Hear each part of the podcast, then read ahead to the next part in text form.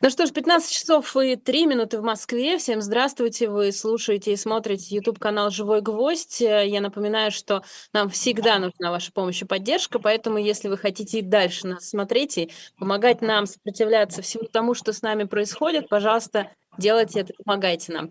А, меня зовут Ирина Воробьева, и сегодня этот эфир персонально ваш. А, у нас персонально ваш, персонально наш Аркадий Думнов. Аркадий Юрьевич, здравствуйте. Да, добрый день, Ира.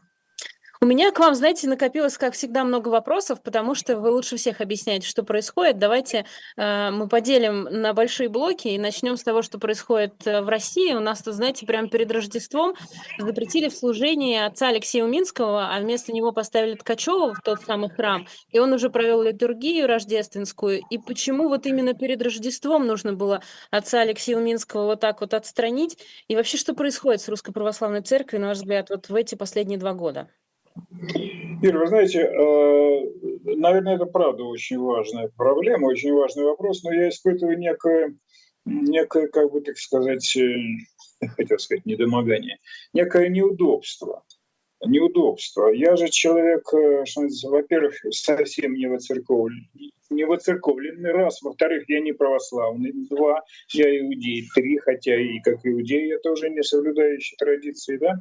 Поэтому, э, так сказать, вещать мне на тему э, действительно ужаснейшего, на мой взгляд, состояния в во всяком случае, вот, э, в политической части э, деятельности э, верхушки РПЦ, Конечно, эм, нельзя не делать этого, потому что э, это и есть часть э, всей общественной политической жизни России. Да, я даже написал два поста у себя в соцсетях. Первый пост я просто перепостил совершенно искренне замечательные, честные, вот просто на отмаш бьющие по э, по всем нашим человеческим, так сказать, восприятиям Э, текст Лидоманиалы. Да, я тоже его перепостила. Это правда очень... Очень, очень многие перепостили, она очень бесхитростно, очень как-то естественно, без всяких претензий, без всякой, как бы вам сказать, изящества стиля либо литературщины, как любят у нас многие делать в сетях, описала, что делал священник Уминский, кем он был для Э, для детей, э, которые лежат в хосписе, как он их собрал, как он их причащал, как он их утешал, как он работал с родителями. Мне отчасти об этом еще э, вот жена рассказывала, она этот дом с маяком как-то, в общем, тоже принимал участие, да, вот, в работе с, с детьми, да, и поэтому, а это продолжалось 10 лет, она описывает период с 12 года, да, и вот таким подлым, извините, образом а теснить его от этого служения, а это значит пренебречь всеми, вообще говоря, канонами человеческого сострадания, всем тем, а, чем как бы а, э, что должна, э, как бы, что предпослано делать верховным э, иерархом да, церковным. И в этом весь, наверное, нынешний, так сказать, вот этот извините, э, пост, который занимает э, митрополит или кто он там, патриарх Кирилл, да, абсолютно политический деятель. Да, в комментариях пишет совершенно верно. Э, и так было известно, что это все люди в советские времена работали под крышей КГБ, да, но сейчас под чьей крышей работает? Он сам себе, большой, большой репрессивный орган, силовой орган, да, а уж то, что э, успел произнести в этой рождественской службе э, протерей Ткачев. Кажется, я знаю, о чем вы сейчас скажете, Аркадий Юрьевич. Я Евреев он там упомянул. Это говорить, да, ну что, ну, ну он примитивен, правда. Вот я послушал даже, там же есть запись, есть запись э, в этом, э, так сказать, синхроне, который дает э, портал СОТА. Э, да, где он рассуждает о том, э, в чем причина того, что вот э, у евреев с Христом какие-то непростые отношения. Оказывается, э, евреи обижены на Христа, что он пришел не просто к народу Израиля, а ко всему миру, поэтому евреи затаили ненависть, нелюбовь ко всему миру, к нам с вами и Господу Богу. Да? Если перелопатить это на простой язык, он просто, в общем, ну, возбуждает, так сказать, ненависть. Да? Он объясняет своей пастве, что вот, ну, вот нас так они ненавидят, поэтому неудивительно, что и мы их мы им не можем отвечать соответственно. Да? То есть это вот такое совершенно ну, сказать про православного священника, что он иезуит, я не берусь, но вот эта сказать, метода, которую он внушает своей пастве, она в общем, сейчас будет очень рискованное сравнение, это то, что приблизительно делается с детства, а, там, где Э, воспитывается радикальная ненависть и желание убить евреев. Я говорю про Хамас. Вот эти хамасовцы, они с детства а воспитываются э, вот в этом, так сказать, нарративе. Убить еврея — это смысл жизни, и, значит, попасть в рай. Вот это тоже воспитание паствы. Они же приходят в храм слушать э, представителя, так сказать, настоятеля, да, Господа Бога, да, его пред... И они слышат вот это, да? Но это очень пошло. Я в пост, посте в этом очень э, сравнил это. В тот же день была статья Financial Times, ее дали в, в отрывках, что сказано там было, что вот этот предстоящий период президентских выборов в России э, определяется четырьмя факторами, которые характеризуют систему политической России. Это, сейчас не, не ошибусь, это подхалимаш, это вульгарность, это теория э, заговора, да, э, и репрессии. Вот, да, и вот, собственно говоря, то, что сделал протерий Ткачев, это и есть вот почти чуть ли не симбиоз его того, что характеризует этот недружественный нам медиаресурс из города Лондона. Э, знаете, я соглашусь с вами, что это рискованное сравнение, правда, э, потому что э, я очень надеюсь, ну правда, у меня все еще есть какая-то надежда, что эти слова не призваны разжечь ненависть. Но если мы вернемся вот к этим перестановкам внутри церкви, я же вас как бы специально об этом спросила, вот почему. Знаете, есть ощущение, будто людей в России последовательно лишают, я бы так сказала, веры и надежды, как бы это ни звучало. Про любовь вообще не будем говорить. Да, это отдельно. Но вот вера и надежда. И вот кусками просто отрезают. И насколько это вообще важно, как вам кажется, людям, которые остались внутри России, чтобы у них оставалась хоть какая-то вера, хоть во что-то хорошее? Ну, в общем, э, что называется, как в Святом Писании, фраза, которую цитирую, «ты сказал». То есть, да, вот вы сказали, да. А, то есть э, практически вы все и сказали. Остается к этому что только добавить.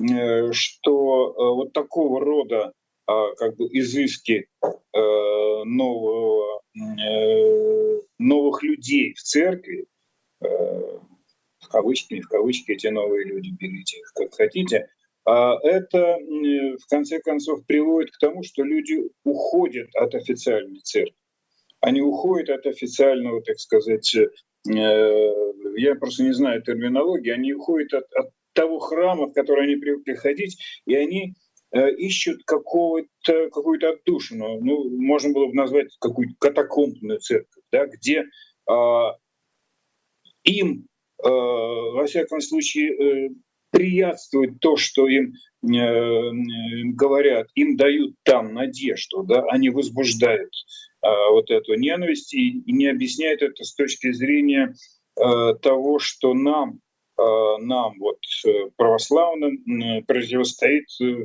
все зло мира, и мы э, должны на это зло мира ополчиться. И вообще, э, что вся, весь смысл э, сегодняшней, так сказать, официальной церкви состоит в том, э, чтобы направлять воинство на Э, на, на подвиги, на сражения. Какие сражения и какое воинство сегодня э, имеется в виду, понятно. Да, об этом же целый пассаж э, в обращении президента Путина по случаю Рождества. Я специально обратил на это внимание. Да?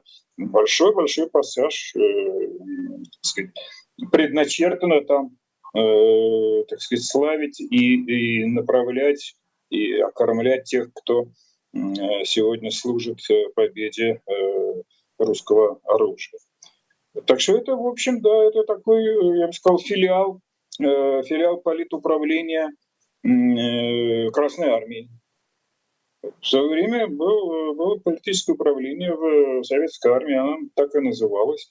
Да, я даже помню, что его возглавлял, какой я уже не молодой, генерал Епишев. Так вот здесь вот генерал, наверное, Кирилл приблизительно занимается тем же самым. Но при этом вот мы тут э, с разными экспертами в последнее время много говорим о, об отсутствии какой-то мобилизации внутри России, в том смысле, что с одной стороны люди не бегут в военкоматы толпа, толпами, а с другой стороны старательно не замечают происходящее. При этом власти очень-очень хотят, чтобы появилась какая-то коллективизация внутри России, чтобы вот они так как один, все, ну точнее мы как один, э, по какому-то призыву куда-то шли и что-то делали. Э, насколько э, вообще это очень, э, насколько это возможно в России сделать какую-то такую вот масштабную коллективизацию и обратно привить людям вот это вот чувство, что нужно все бросить и идти, а вместо того, чтобы заниматься своей жизнью, потому что все последние годы нам говорили, занимать своей жизнью, мы вас не тронем. Опять все сказано. Конечно, не получается эта коллективизация, да и не получится, потому что, ну вот как бы косвенный пример того, что никак не получается, вот уже скоро будет год, да, как идет э, СВО, но два. практически, прошу прощения, конечно, два, да, конечно, два, а, но вот практически в каждом выступлении российского президента а, он не забывает и объяснять цели и необходимость этой операции все время повторяет приблизительно в разных, так сказать, сочетаниях одни и те же слова. Да? А для чего она нужна, э, что мы по-другому не могли, у нас не было другого выхода. Слушайте, ну если не было другого выхода, два года уже прошло, уже народ-то уже должен понимать, что, э, что если так, так, в общем, не надо нам этого объяснять. Вот мы, мы уже все встали стеной, так сказать, да, и готовы лезть на амбразуру. Ну, никто не лезет на эту амбразуру, поэтому приходится вновь и вновь э, внушать людям, что это э, святая необходимость. Да? Ну, а что отсюда следует? Ну, потому что это, как, как сказал один из лидеров постсоветского пространства, это не наша война. Для многих людей в России э, вполне уместно, так сказать, вот это отношение к происходящему. Не наше это все. Да, но отсюда вот эти, так сказать, искусственные возмущения, ложные, так сказать, э, призывы, не то что ложно, а ложной искренностью призывы призывать к ответу. Вот эта история, которая, вообще говоря, тянула на себя всю, э, всю военную тематику, я имею в виду эту голую вечеринку, так называемую, да, это так за этим было наблюдать. Вот абсолютная, как вам сказать, не сама все вечеринка, боже мой, они были, есть и будут. Мир уже изменился, и что, что с этим, так сказать, э, спорить? Все что людей, так сказать, окончательно отучить, э, значит, ругаться, либо там, скажем, курить, да, либо, либо так далее. Я просто хочу сказать, что еще пошли выглядит реакция, да, людей, которые принимали участие в этой вечеринке. Это так смешно, эти, эти призывы, так сказать, их простить. Это, это э, обещание э, перевести все деньги от последнего, так сказать, концерта на нужды, на нужды, на нужды э, так сказать, жителей Белгорода, что последнее я увидел, по-моему, сегодня а, а, а, Филипп Киркорова, да, неловко. Вот просто очень неловко. Эти люди же, они же не верят ни во что э, из того, что они должны делать, да, боясь потерять все это, работу, так сказать, возможность путешествовать и так далее. Ну, в общем, э, долгий ответ нет. на то, что коллективизация такого рода невозможна. Нет духовного подъема, понимаете, нет душевной, э, душевных скреп, которые заставляли бы людей Э, заставить себя поверить, что кто-то реально угрожал России. И в ответ на это нужно было сделать то, что мы уже второй год э, пытаемся делать. А, меня, знаете, честно говоря, больше всего удивило действительно поведение Киркорова в ситуации этой э, голой-вечеринки, раз уж мы об этом упомянули. Потому что мне казалось, что за эти годы Киркоров заработал столько денег, что он может быть, э, хорошо, он может чувствовать себя свободным человеком. Но почему же это не так? Почему же он унижается и извиняется? Ну, ну, есть, наверное, ну, во-первых, э, боюсь, что нам с вами, Ира, совершенно не, как бы, э, не понять психологию э, людей, обладающих такими средствами. Да? Может быть, даже и честно заработанными. Но если считать, что они заработали своим, так сказать, титаническим трудом да? на сцене и на корпоративе. А, но нам, э, видите ли, не понять их стремление Э, не то что сохранить, а быть все время на виду, быть все время, так сказать, на поверхности, на плаву, да, а потерять, э, так сказать, историю своего успеха, а, либо дать возможность окружающему миру забыть историю этого успеха, для них самое страшное, наверное, наказание, поражение, да, потеря смысла жизни. Да Бог их знает. Вот э, я э, совершенно не, не к месту сейчас вот вспомнил, а, сейчас вспомнил, как Никита Михалков, э, который, видимо, уже точно до конца жизни знает, что он никогда не потеряет, так сказать, э, свое верховное сакральное значение для, для истории нынешней России и место не только в культуре, но и в политике, покровительственно назвал Жору Крыжовникова Э, лучшим режиссером России. Да? То есть никаких проблем. Я, ну, честно говоря, никакой э, киновед, да и не очень-то кинозритель, да, и не знаю, Жору Кружовников, ну, просто написал сразу как-то очень эмоционально. Но ведь этот замечательный художник, он же ведь не отмоется от такой характеристики, потому что известна э, личность самого Никиты Сергеевича, да. А, но я другое хотел сказать, что Никита Сергеевич настолько уверен, что, так сказать, его нельзя лишить вот этого права оставаться великим, несмотря там какие-то деньги. Ну что, человек, который учил президентов жить, он учил Ельцина правильно относиться э, к политике, он учит некоторым периодом э, занимался и нынешним президентом, да, а что ему? Ему не страшно, да, так сказать. Э, и этим он, э, в общем, даже забавен. Да.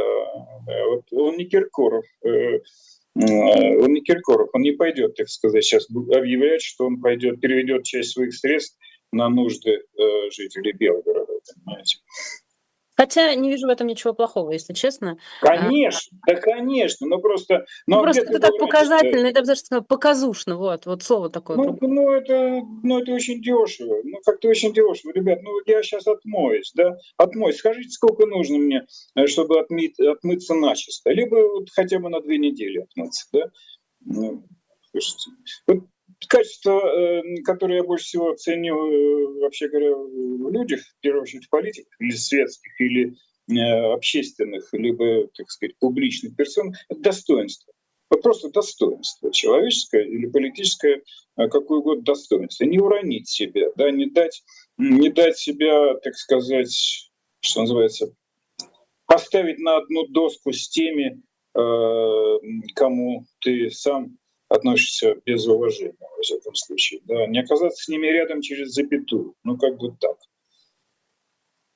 Ну, э, знаете, Аркадий Юрьевич, я вам честно скажу, э, про слово «достоинство» мы говорим довольно много и говорим, э, мне кажется, в какую-то пустоту немножко. Но обычно мы говорим, что нужно как-то защищать человеческое достоинство, потому что если мы отбросим, ну, точнее, отойдем вот от темы этих звезд и перейдем к тем, кто ближе, то есть к людям, которые содержатся в ПНИ, психиатрических клиниках, к бездомным, к людям, у которых тяжелая инвалидность и так далее. Вот мы говорим про возвращение этого достоинства. И, как правило, здесь, правда, как-то кричим в пустоту. Аркадий Юрьевич, я вам сейчас буду задавать такие очень э, странные вопросы. У меня очень много вопросов, э, честно сказать, э, про израильскую политику, потому что я мало понимаю что в этом во всем. Но хочется понять, что происходит. Тут э, Вашингтон-Пост э, какое-то время назад написал, что, э, мол, в администрации Байдена опасаются, что Нетаньягу начнет полномасштабную войну против Ливана, ну, в смысле, против Хизбаллы, конечно, чтобы спасти свою политическую карьеру. Насколько это вообще не нулевые слухи, и что происходит с его политической карьерой после 7 октября? Ой, очень трудный вопрос, Ира, это правда. Штука что называется, посильнее Фауста Гёте. Я имею в виду попытка ответить на это как бы, во-первых, достойно, во-вторых, э, ну, как бы релевантно, да. Я думаю, что я читал, читал э, вот выдержки из этой статьи, э, я даже удивился, что это уже вышло на уровень вот такого, так сказать, обсуждения. То есть в Израиле это не, не, не фокус, вот эти разговоры. Да, об этом пишут и говорят люди э, в частных разговорах. Об этом особенно, э, знаете, в Израиле совершенно вот абсолютно свободная, так сказать, пресса, свободный интернет, свободные соцсети, а в том отношении, что э, кажется иногда, что то, что пишется, вредит самой, так сказать, военной операции против Хамас. Просто вредит, потому что наносит урон, так сказать, там, престижу а, израильской армии, израильских силовых служб. Да? Здесь никто не остается а, незамечен, если ты, вот, так сказать, нарушил а, нарушил не то что закон, а вот, вот это достоинство. Я только что э, виделся вот, э, с человеком, чей сын воюет воюет. Он приходит из Газа, он занимается, так сказать, там, работой в тоннелях в этих, да, ну и вот он рассказывает, что его сын оказался рядом э, вот с теми, кто вынужден был, э, короче говоря, помните историю с тремя застреленными заложниками? Да, да, которых приняли за... Э, которых приняли за, за, за, значит, за хамасовцев заложных, да. И он рассказывает, что вот сын его был в 80 метрах, так сказать, э, вот, э, от этого, да, не среди тех, кто как бы реагировал стрелы, а, среди, а просто видел, как это было. Он говорит, что, ну, он говорит, и да, и нет, нет сил, так сказать, обвинять этих парней э, в том, что они застрелили, потому что только накануне перед этим вышла э, из э, там, разрушенного дома женщина с белоплавком с ребенком, и э, кинулись израильтяне, солдаты ее как-то взять, привлечь, взять ее под защиту, как попали под огонь снайперов. То есть ловушка была очевидна. Один парень погиб, второй был тяжело ранен. Да?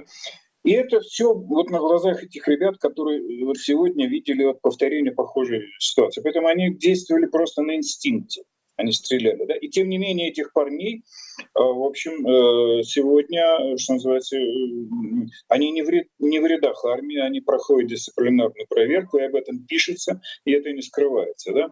Так вот, что происходит Аркадьевич, извините, что я вас перебиваю. Я правильно понимаю, что, несмотря на то, что идет война, военной цензуры нет? Вот в этом смысле нет совершенно. Это меня просто удивляет невероятно. Военной цензуры э, как бы мы точно не знаем, э, какая часть э, армии обороны Израиля сегодня проводит ту или иную операцию в Газе. То есть вот она в каком секторе находится. Но только мы знаем, что буквально вот сегодня ночью э, там на севере или на юге Газа погибло там два человека, три человека. Погибло, вот вчера совершенно потрясло просто многих. Погибла 19-летняя э, девочка, значит, служащая из пограничных служб. Они подорвались там э, на мине э, их, их машина. Да? А я что хочу сказать. Сообщается об этом тут же, вот просто часы проходят. Сначала узнают об этом родственники, а потом сообщают, так сказать, пресса. И, и по еврейским законам, как правило, нужно хоронить там в тот же день. И если солдат-одиночка, так бьет, вообще говоря, вот по, по, по, по восприятию. Очень много солдат-одиночек, которые приехали в Израиль как бы без семей. Без семей, они гибнут. И на, на похороны, либо вот на Шиву, на прощание, скажем, 7 дней евреи приходят в семью, так сказать, выражают соболезнования, чтобы семья не оставалась одна в этом горе. Приходят люди. Но если солдат-одиночка нет семьи, некому приходить, и э, в сети просто сообщается, бросается вызов. Там, друзья, приходите вот по такому-то адресу. Там, да. ну просто вот пол, пол маленького города приходит, понимаете, потому что этот парень, эта девушка, а, вот погибли за эту страну, и они, а, и они как бы... Вот здесь есть естественный процесс того, с чего мы начали, вот коллективизации, да, люди знают, что они воюют э, в экзистенциальной войне за само существование а, страны э, Израиля, который действительно реально угрожает все окружение, и мы этому были свидетелями. Да?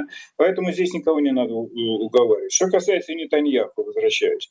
Да, э, и у меня, в общем, складывается иногда впечатление, особенно по его риторике, э, который, в которой он избегает говорить о том, что он готов э, нести ответственность за провалы 7 октября, в отличие от генералов, которые уже об этом говорили, и постоянно только воспроизводит основные тезисы того, что мы э, мы доведем наше дело до конца.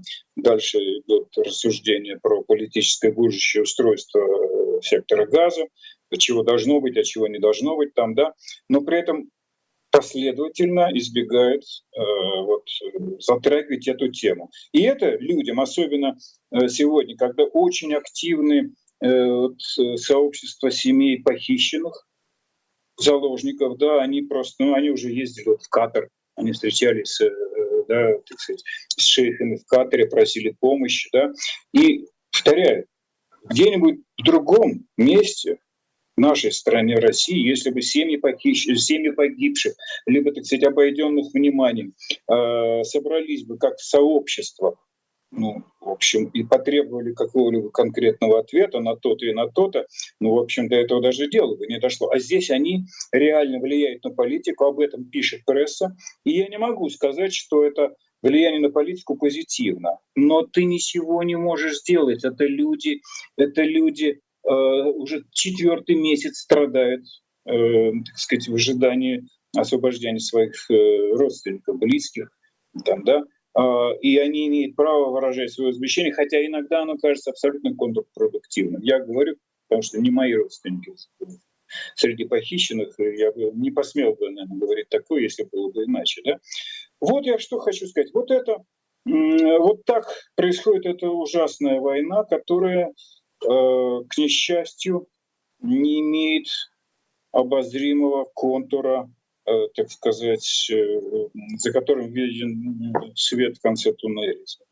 Э, опять про туннель. Потому что кончается, возможно, гораздо легче стало говорить о том, что действительно Хамас боевые его, боевые его ресурсы в Газе будут все-таки в значительной степени уничтожены, хотя не уничтожены никогда не будут, как, как идеология этого экстремизма да, религиозного но э, с Хамасом может быть как-то э, значит, закончено, не покончено, а закончено.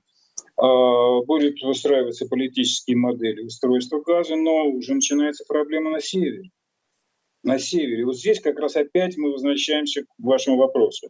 Э, правда ли, что Нетаньяху тянет резину специально, чтобы сохранить свою власть? Вот разговоры про э, неизбежную войну на севере, которые сегодня стали очень активны, последние буквально несколько дней, что мы ставим вопрос перед Бейрутом, перед Ливаном, перед Хизбаллой очень просто. Либо вы отодвигаетесь там, на 5-7 миль от границы Израиля, так чтобы э, поселения израильские были в безопасности, либо война неизбежна. И причем подтекст такой, что скорее второе, чем первое. В первый никто не верит, а второй неизбежно. Да? Ну, это, в общем, в значительной степени утяжеляет восприятие будущего, конечно, среди, э, среди людей, потому что э, возрастает количество, как бы, ну, что ли, неопределенности. Да, единственное, что ясно, и это хорошо, что, что Израиль находится, конечно, под очевидной под очевидным крылом поддержки э, Соединенных Штатов, несмотря на все, что приходит сами Штаты. Да?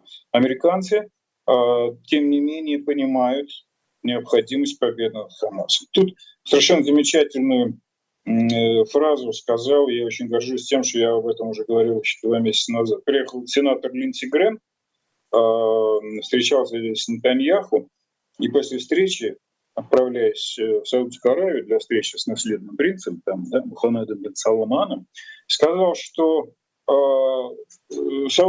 саудовское руководство, Мухаммед бен хорошо не может не понимать, что, э, что если Хамас останется, не будет уничтожен, то э, Саудовской Аравии и другим э, арабским государствам не удастся никогда восстановить, так сказать, э, палестинцам, устроить достойную жизнь.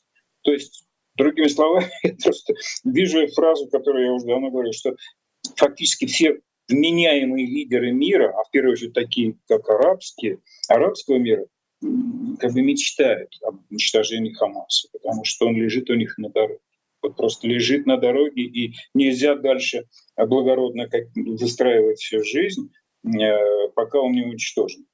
Э, удивительная новость была два дня назад. Значит, э,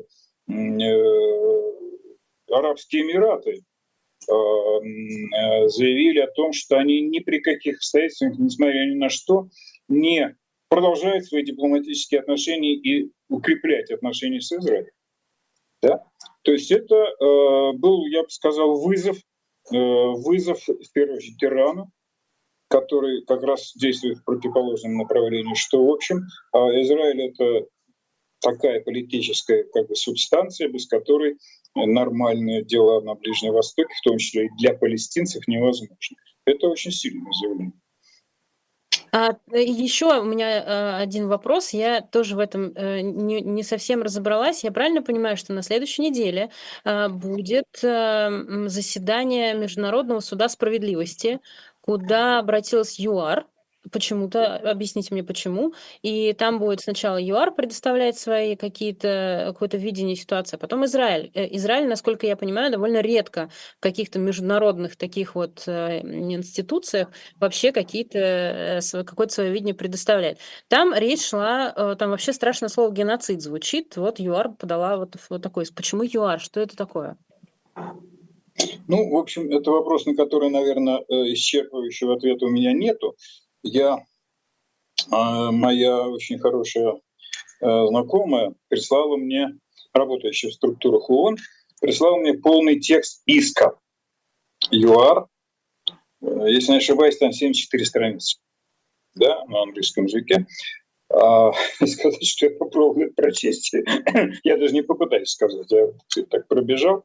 И мой английский позволил мне э, значит, обнаружить, что все возможные обвинения, которые можно предъявить Израилю, они там имеются. Почему ЮАР?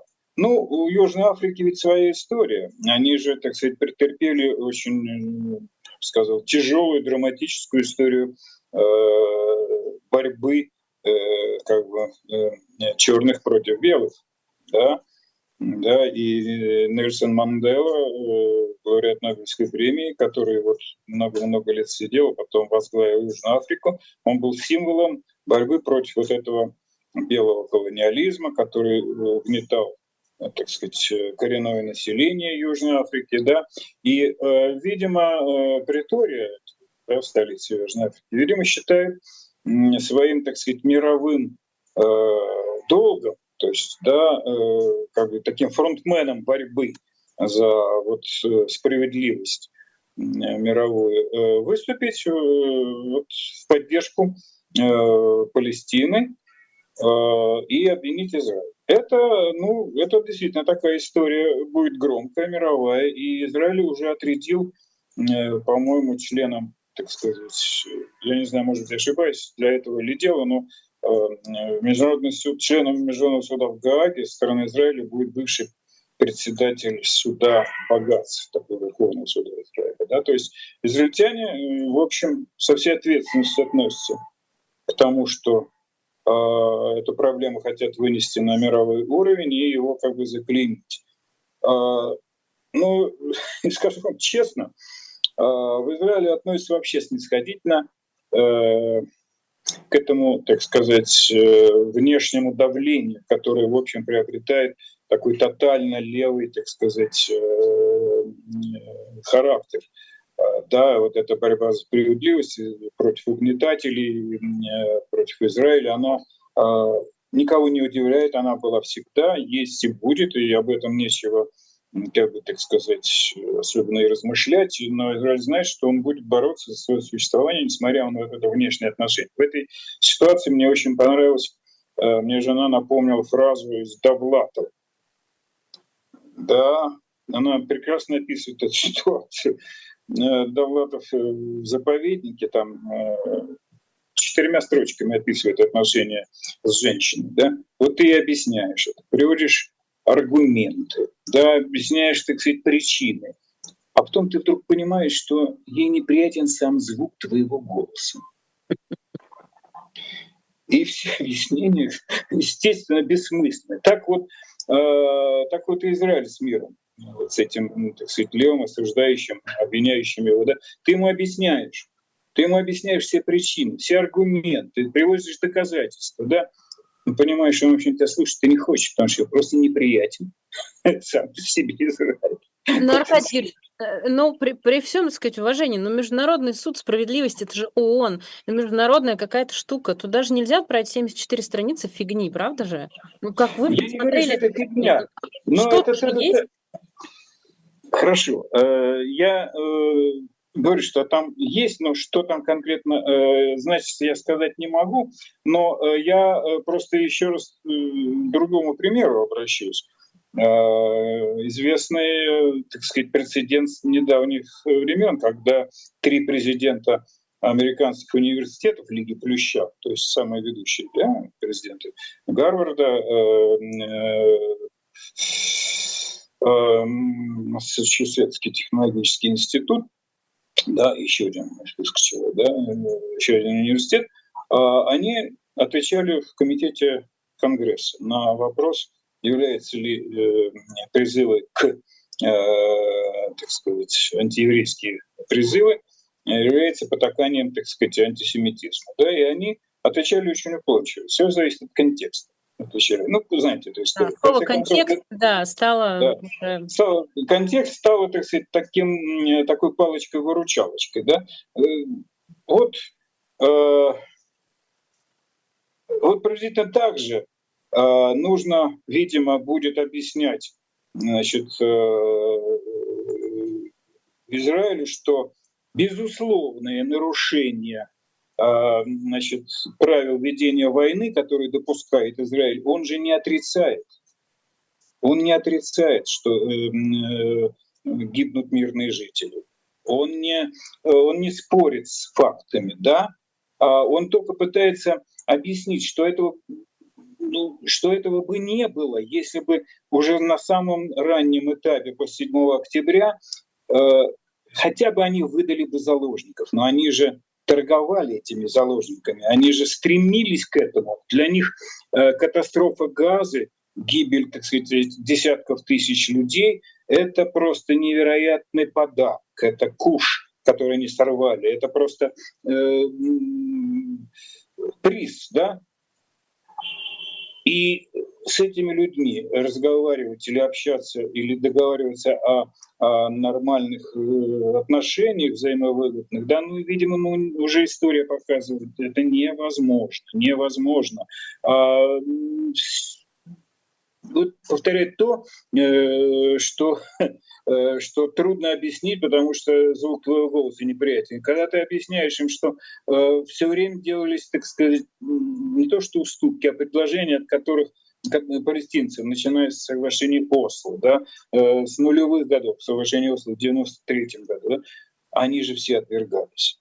Они все отвергались, потому что главный принцип, который преследуется, вот здесь сейчас вот Ира, надо это понять, наверное, да, главный принцип, который Э, определяет воинственную войну, воинственное, так сказать, поведение эм, э, арабских государств, окружающих, так сказать, Израиль, окружающих Израиль, состоит в том, что земля, которую сегодня занимает государство Израиль, не должна принадлежать, она э, Израиль, евреи, да, она принадлежит мусульманам.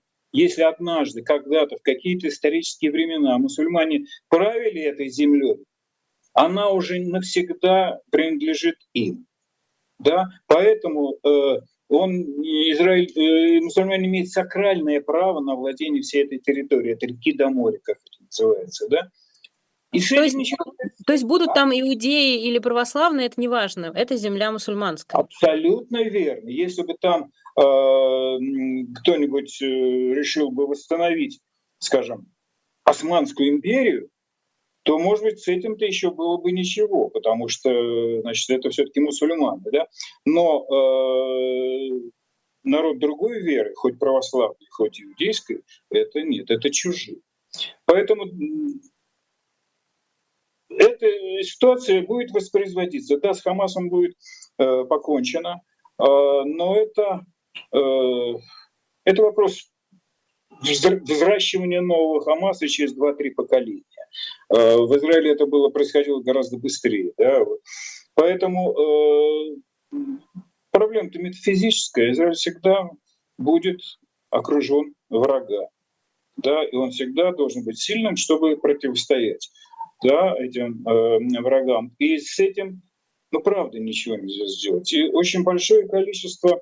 Э, вот мы недавно беседовали тут э, на разные темы, и вот э, выясняется, что большое количество молодых израильтян, которые не имели опыта жизни в стране, которая вынуждена воевать за свое существование, они э, настолько, как бы, так сказать, расслабились за эти 50 лет после войны Судного дня 1973 года, настолько они были уверены в своем, так сказать, в своей неуязвимости, скажем так, да, что когда случилось это, 7 октября и последующая, так сказать, война, они вдруг сказали себе, что ну, они вообще-то им не, некомфортно жить в такой стране, как Израиль.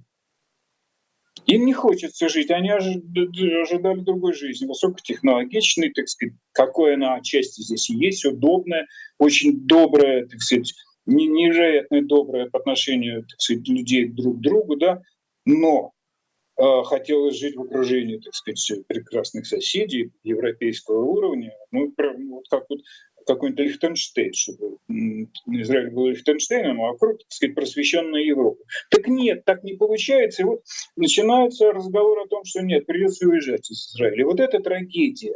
Вот для меня это трагедия э, опять экзистенциальная, потому что э, эти люди перестают верить вот в предназначение этой страны, которая родилась, э, родилась как, как вот это место для спасения э, евреев после катастрофы Второй мировой. Да? То есть это вообще, этот опыт человеческий, он очень хорошо распространяется на нашу с вами, э, так сказать, российскую историю. Дела ведь э, нами руководят люди, которые родились гораздо позже, чем кончилась Отечественная война.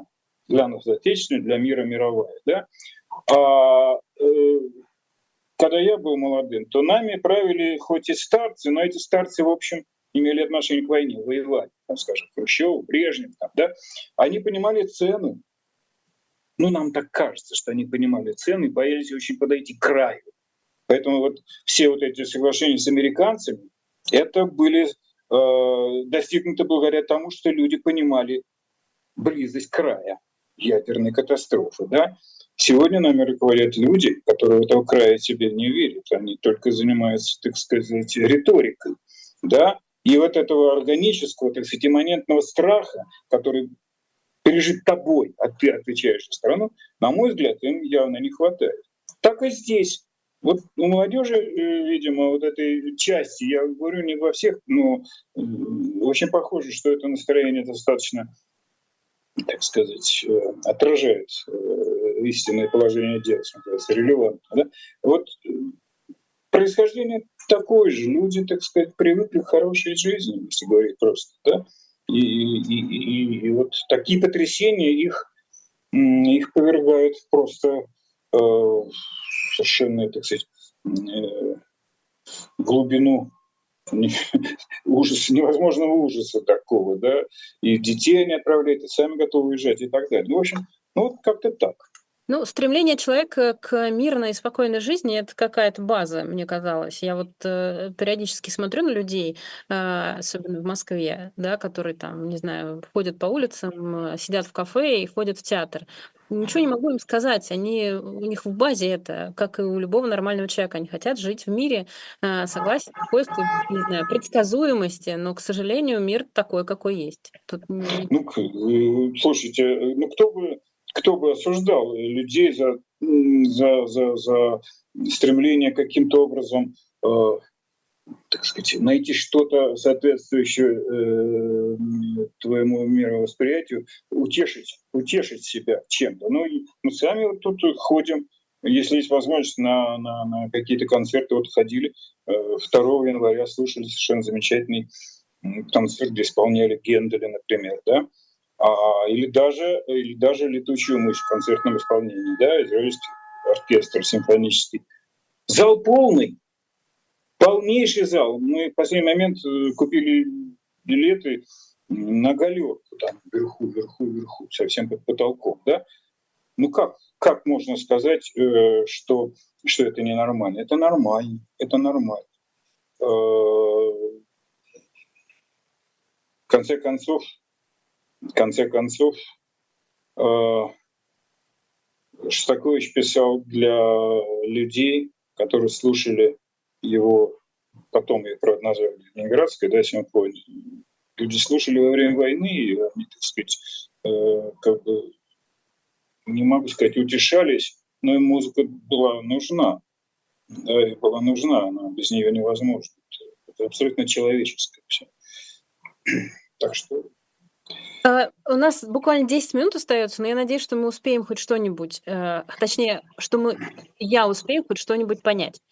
Вот э, вы много пишете и очень много знаете про Казахстан, я совсем ничего не понимаю. Вот два года назад, в январе 22 года, мы с вами в разных эфирах, и я это хорошо помню, обсуждали события в Казахстане. Кровавый январь и все, что, э, что тогда происходило. Потом пришли силы ОДКБ. Я очень хорошо помню ваши слова о том, что если туда войдут ОДКБ, они оттуда не выйдут. Тем не менее, они оттуда вышли.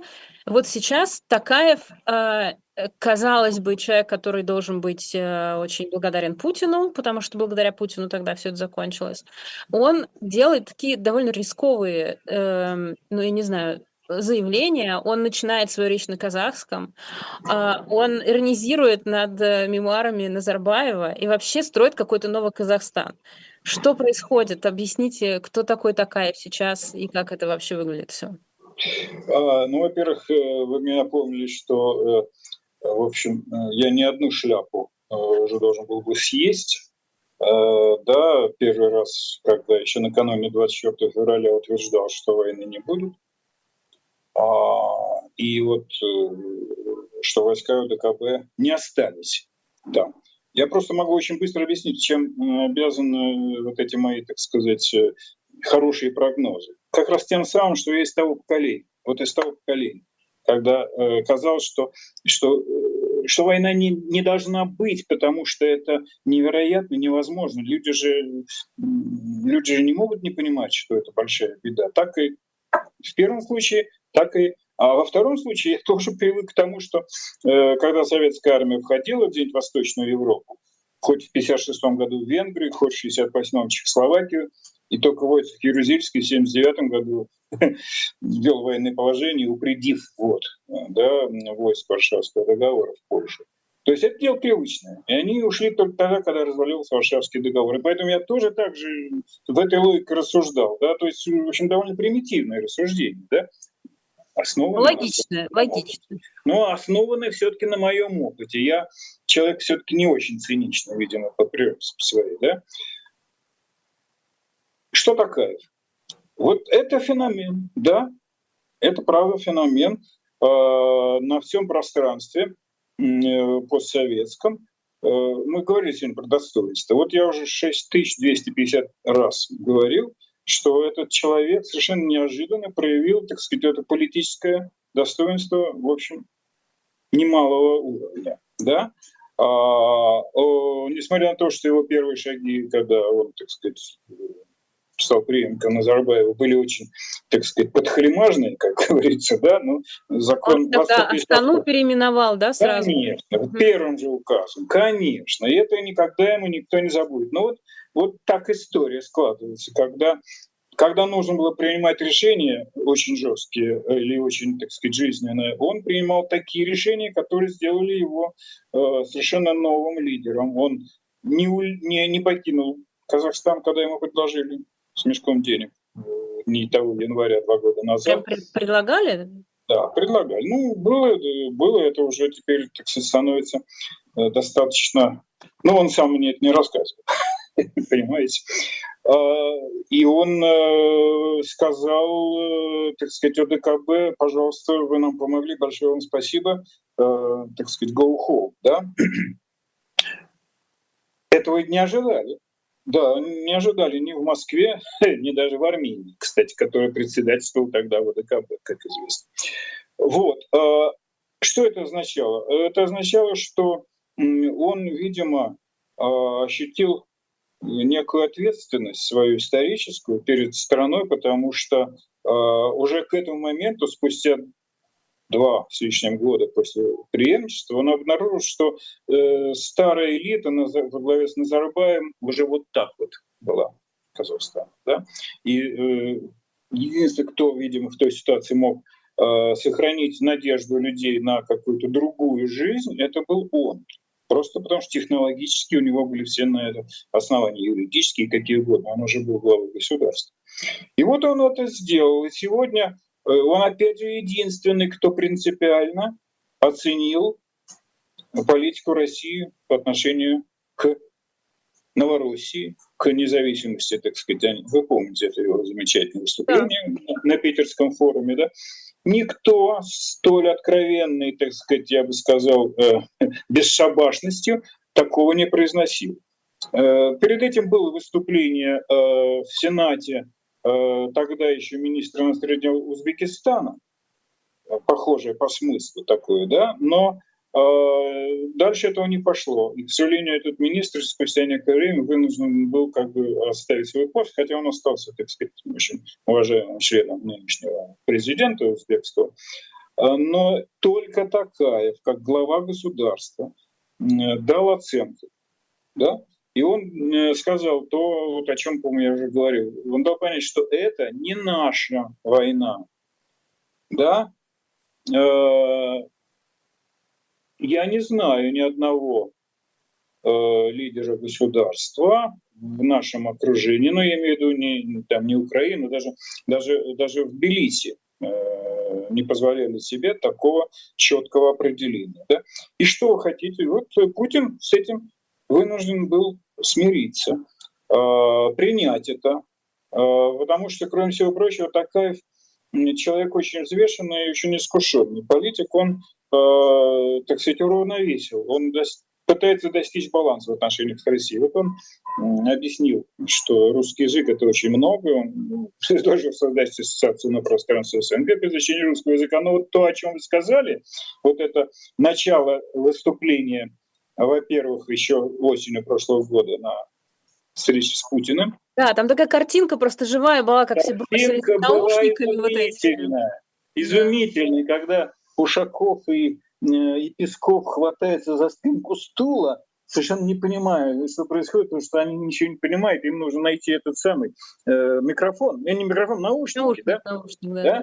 И никто не предупредил, что наушники понадобятся. Они просто это дежурная, так сказать, антураж, предмет антуража. Да. Это было круто. Да, потом он перешел на русский. Он показал, что мы строим новый Казахстан, э, где национальный язык является одним из атрибутов символов государства, как флаг, конституция и так далее. И язык. При том, что мы не ущемляем русский язык. Он много раз это говорил и подтверждает. И вот то же самое э, было сейчас с этим интервью, э, которое мне, так сказать, э, сначала я написал пост большой, а потом там меня брали интервью. Я повторяю, что вот это тоже из того же ряда. Сначала интервью было на казахском языке в газете «Егемен Казахстан», «Современный Казахстан», «Суверенный Казахстан», по-моему. А потом его перевели очень быстро, ну, быстро, правда, э, значит, опубликовали в русскоязычной газете э, «Казахстанская правда». Еще раз продемонстрировали, ребята, мы независимая страна, у нас своя так сказать, национальная политика, э, и будьте, пожалуйста, любезны, уважайте. Ну, у меня теперь три минуты на супер наивный вопрос, потому что такая человек, который дает почему-то мне надежду. То есть транзит власти возможен после длительного президентства другого человека, и чтобы вот потом страна начинала вставать на другие рельсы, а не продолжала со старыми элитами и со всем остальным двигаться по тому же пути. То есть это возможно. Ну, конечно, возможно. В 2008 году у нас такое показалось возможно. Ненадолго. Мы же это прекрасно помним, да? А потом было 24 сентября 2011 года да, когда нам объявили про рокировочку. А, так что я бы не особенно, что называется, у себя убаюкивал. То, что возможно в одной стране, а, очень трудно достижимо в другой. А, почему? Потому что у них разные, так сказать, модусы вивенди, модусы существования. Одна страна пытается сохранить себя, так сказать, в прежнем виде, все время крутя педали велосипеда, потому что имперское расширение требует все время такой работы. По расширению. А Казахстану э, не надо, он сосредоточен на самом себе и на, так сказать, э, взаимовыгодном отношении со всем остальным миром. Да? Поэтому вот э, целеполагание транзита, оно может быть разным. Я не могу сказать, что казахский транзит был очень успешным. Он таким обещал быть. И, может быть, и не был бы, если бы не вот январские события. Да? Так что, ну, вот такая история у нас очень э, мудрая, я имею в виду вот этого распада имперского. Ну, по крайней мере, за этим, конечно, очень интересно наблюдать, э, прямо ну, скажем. Ну, мы с вами желаем, ну, вот Казахстану, правда, мы очень сильно желаем ему успеха, но, последнее, что я успею сказать, э, это снаружи мы так им восхищаемся, либо, так сказать, отдаем должное, а внутри там очень сильное ощущается недовольство режима, потому что, ну, во-первых, люди не верят. Им очень трудно поверить. Вот это интервью отвечало именно на это недоверие, в частности. Потому что появились слухи, что э, через в 2026 году снова будет принята поправка Конституции, э, где будут обнулены прежние сроки и так далее. Да? Это было неожиданно даже, когда я прочел это интервью. Оказывается, эти слухи появились, нужно было на них срочно отвечать, потому что люди не привыкли, что такое вообще может быть, э, так сказать, один срок и все, и, и до свидания. Ну, я так понимаю, вы эм, э, тоже тут нельзя сто процентов сказать, что такая прям реально один срок будет сидеть. Там как бы э, и мы тоже в это не можем поверить, правда же? Ну, в общем, очень хочется в это верить. Но я Хорошо. сказал, что я поверил вначале, но очень хочется в это верить. Хорошо, ну вот, что называется, как говорит Венедиктов, будем наблюдать. Спасибо большое. Политолог Аркадий Дубнов в программе «Персонально ваша». Я еще успеваю на 10 секундочек сказать, что в шоп «Дилетант Медиа», месте, где вы покупаете лучшие книги, еще можно купить книгу Екатерины Шульман «Возвращение государства России в нулевую». Все, всем пока, спасибо. До свидания.